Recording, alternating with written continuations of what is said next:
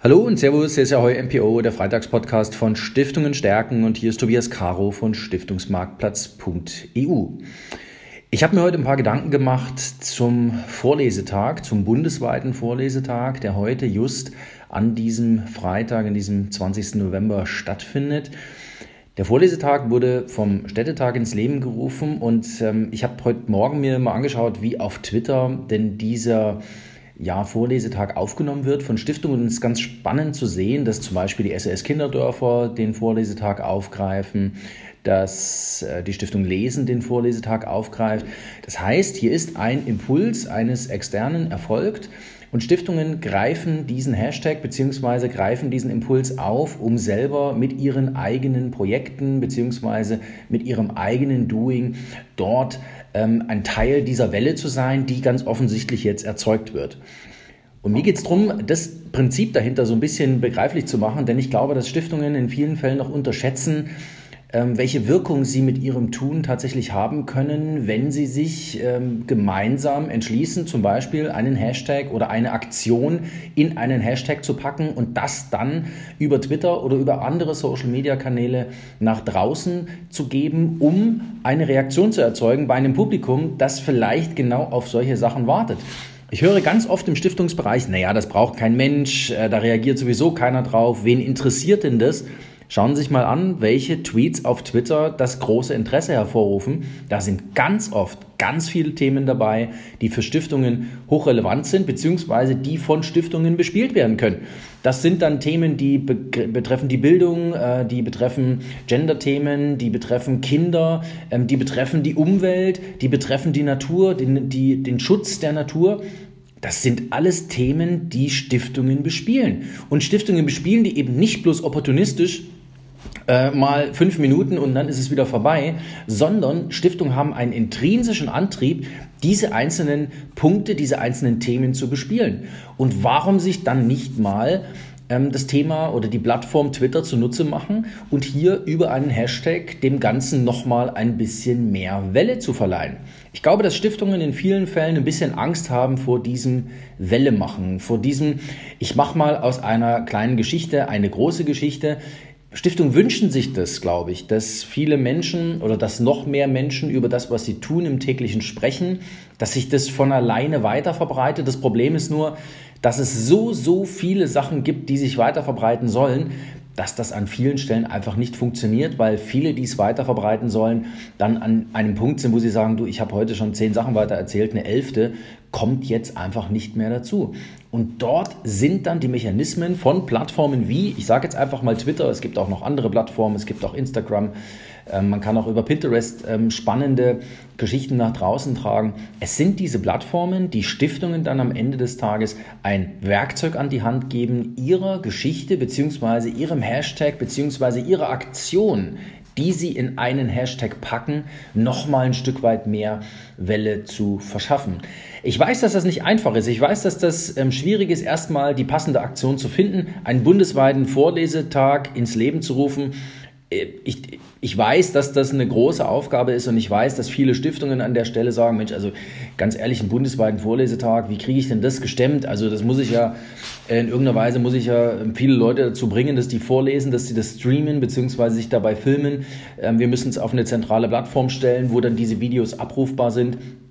Aber die Idee dahinter ist einfach eine sehr schöne. Dieser Vorlesetag zahlt ja letzten Endes darauf ein, dass wir ähm, Kindern und Jugendlichen ähm, Geschichten erzählen, dass wir die Geschichte zum Beispiel über die Vielfalt erzählen. Die SS Kinderdörfer haben heute früh getwittert, ähm, dass sie vor allem Geschichten erzählen oder ähm, vorlesen lassen, die auf die Vielfalt, auf den Wert der Vielfalt in dieser Welt einzahlen.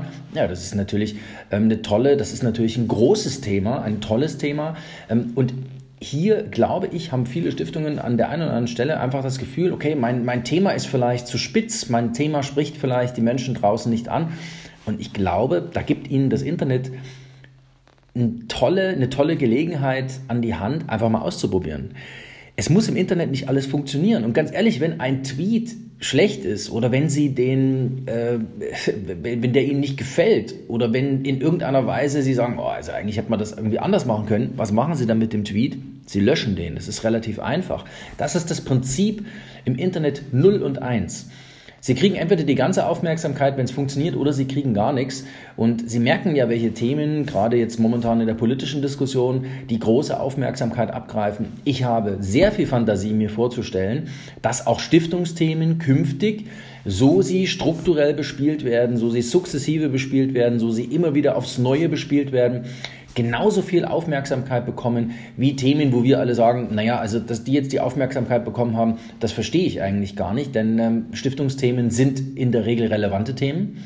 Das heißt, es geht heute nicht unbedingt immer um Relevanz in den Themen, aber diese relevanten Themen brauchen natürlich auch eine Bühne.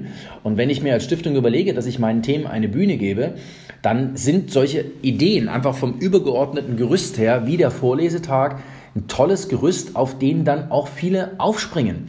Also wenn ich jetzt sehe auf Twitter, was heute Morgen schon alles losgegangen ist ähm, und wie aktiv sich viele Stiftungen zeigen rund um den bundesweiten Vorlesetag, dann bin ich davon überzeugt, dass ein anderer Hintergrund, ein anderer Aufhänger ähm, durchaus im Stiftungsbereich auch entsprechend Wellen schlagen kann. Und das darf man nicht vergessen. Der schlägt ja nicht nur im Stiftungsbereich Wellen, sondern schlägt ja dann noch darüber hinaus Wellen. Denn viele, die auf Twitter unterwegs sind, werden natürlich dann mit dem Hashtag bzw. mit der News entsprechend versorgt, können dann darauf reagieren bzw. das wiederum teilen. Und darüber kommt dann auch die Exponentialität zustande. Und ich glaube, das ist ein Effekt, den Stiftungen ein Stück weit unterschätzen, wenn sie sagen, boah, also sollen wir jetzt wirklich diesen Aufwand machen, sollen wir da mal drei Monate Arbeit reinstecken, nicht jeden Tag, aber schon regelmäßig Arbeit reinstecken, um so eine zum Beispiel Vorlesetagsaktion mal aus dem Boden zu stampfen. In meinen Augen wäre es wert, wäre es wert, dass viel mehr Stiftungen sich genau diese Gedanken machen, denn wir brauchen dieses positive Welle machen. Das, was dort heute rund um den Vorlesetag, jetzt habe ich, den, jetzt habe ich das Wort schon 20 Mal in den Mund genommen, was heute rund um den Vorlesetag an Tweets auf Twitter bisher zu lesen war und was auch weiter zu lesen sein wird, das sind alles positiv besetzte ähm, Tweets. Das sind positive Geschichten, das sind Geschichten des Gelingens, das sind Geschichten von Kreativität, von Vielfalt. Das sind positiv besetzte Themen, positiv besetzte News, die durch, über die Plattform kreisen und die dann auch von anderen Menschen verbreitet werden. Und genau von diesen positiven Geschichten, von diesen konstruktiven Geschichten brauchen wir in einer Welt, die sich dem Destruktiven ein Stück weit hingegeben hat, ein Stückchen mehr. Und hier glaube ich, können Stiftungen einen sehr, sehr großen Beitrag leisten, hier tatsächlich die Impulsgeber zu sein. Und ganz ehrlich, sie geben den Impuls als Stiftung und setzen dann ein bisschen darauf, dass das Thema, was sie dort anstoßen, dann von der Community weitergetragen wird. Und das ist dann am Ende des Tages ein Selbstläufer. Und diesen Selbstläufer-Effekt sich als Stiftung zunutze zu machen, ich bin fest davon überzeugt, dass es davon mehr braucht und ich bin auch fest davon überzeugt, dass äh, wenn wir heute auch beim äh, Schweizer Stiftungstag hören, dass es sich um das äh, gemeinnützige Engagement im digitalen Wandel, äh, dass dort dazu gesprochen wird, dass wir dazu deutlich mehr im Jahr 2021 hören und sehen werden, dass wir sehr viel mehr aus der Stiftungslandschaft auf zum Beispiel Plattformen wie Twitter hören werden, äh, und auch lesen werden und dass einfach deutlich mehr Aktivität von Seiten von Stiftungen ausgehen wird ähm, in den nächsten Jahren, schlicht und ergreifend, weil es niedrigschwellig ist. Sie müssen als Stiftung nicht unendlich viel Aufwand betreiben, um Twitter-Account ähm, aufzusetzen bzw. den dann auch zu pflegen. Natürlich müssen Sie mit einer gewissen Kontinuität, mit einer gewissen ähm, ja, sagen wir auch Disziplin ähm, so einen Twitter-Account bedienen. Aber Früher oder später wird sich das auszahlen und früher oder später wird man dann diesen oder jenen Hashtag beziehungsweise diese oder jene Geschichte oder auch diese oder jene Aktion, wie heute den Vorlesetag, jetzt habe ich es zum 21. Mal gesagt, das wird man dann früher oder später mal mit einer Stiftung verbinden und darüber entsteht dann sowas wie eine, eine, eine Verbindung zu einer Stiftung. Darüber entsteht dann eine Marke. Ach, das waren doch die, die damals den, du weißt schon, über Twitter ins Leben gerufen haben. Genau das sind die Effekte, die Mechaniken, die man auslöst, wenn man sich hier mal grundlegend Gedanken macht und wenn man diese digitalen Plattformen nicht irgendwie als Spielzeug betrachtet, sondern als professionelles Tool, die eigene Botschaft mit den richtigen Inhalten an die richtigen Nutzer, an die richtigen Aufnehmer der Information zu liefern.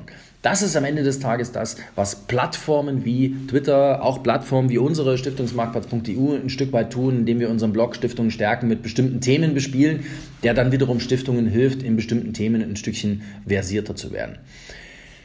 Das wollte ich heute loswerden, weil mich der Vorlesetag, jetzt habe ich es zum 22. Mal gesagt, der Vorlesetag tatsächlich umgetrieben hat. Wir haben uns heute früh einige Tweets dazu angeschaut Ich halte das für eine tolle Aktion und wenn ich sehe, wie viele Stiftungen dort inzwischen mittweeten, dann freut mich das sehr, denn das, was dort getweetet wird, das sind in der Regel ja, wertvolle und sehr konstruktive Anregungen, Ideen und derjenige, der dort äh, vorliest, beziehungsweise der dort eingebunden ist in die Aktion, der leistet einen, wie ich finde, sehr, sehr wertvollen Beitrag.